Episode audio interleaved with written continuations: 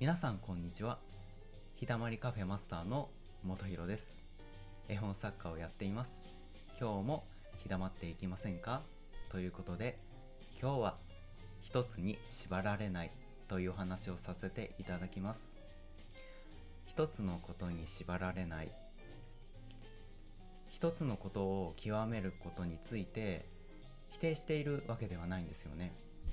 けれど一つのことをずっとやっていくと行き詰まった時に先に進めなくなってしまいます。視野が狭くなってそれ以上先に進むことができなくなってどうすればいいんだ？と思ってしまうことがあります。なので一つに縛られないという生き方を僕はおすすめします。僕はずっと文章が表現方法だと思っていました。僕の唯一の表現方法は言葉文章を書くことだと思っていました。なので絵本作家の活動もストーリーを書く。でエッセイも、まあ、文章で伝える。っていうことをずっとやっていたんですよね。その僕が声という可能性に出会ったんです。声で表現するっていう可能性に出会いました。なのでこうして収録をして声で届けるっていうことを日々やるようになりました。そうしたら視界が開けたんです。今まで文章だけで表現していたことがこうやって声に乗せて相手に届けられることを知ったんですよね。だから僕の活動の範囲が広がりました。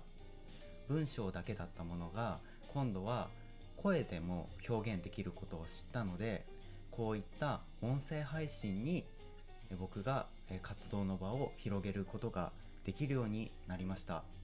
これは僕にとって本当に大きなことだったんですよね。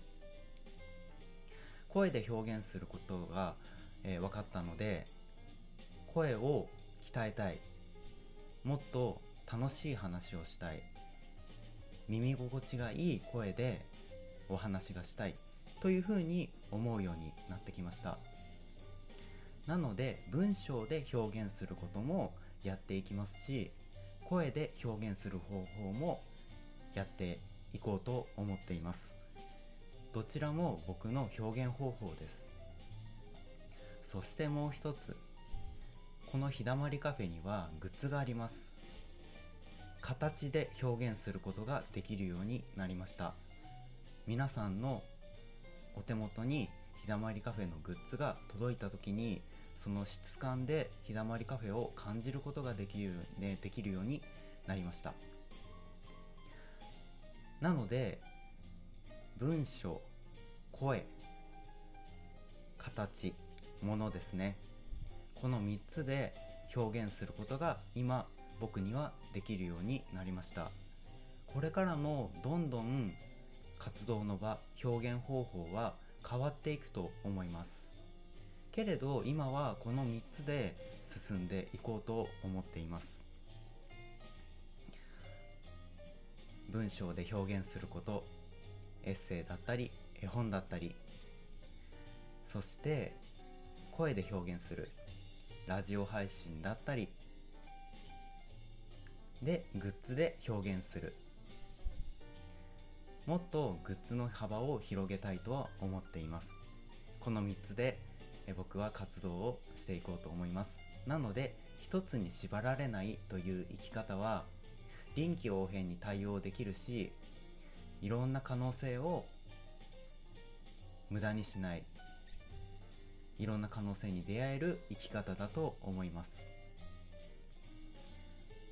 もちろん一つのことをずっとやるっていうことも一つの方法ですよね。けれど僕は一つに縛られない生き方をしたいと思います。今日は一つに縛られないというお話をさせていただきました。今日も日だまりカフェに来てくれて本当にありがとうございます。皆さんの一日が素敵な一日になるように願っています。それでは皆さん良い一日を過ごしてください。バイバーイ。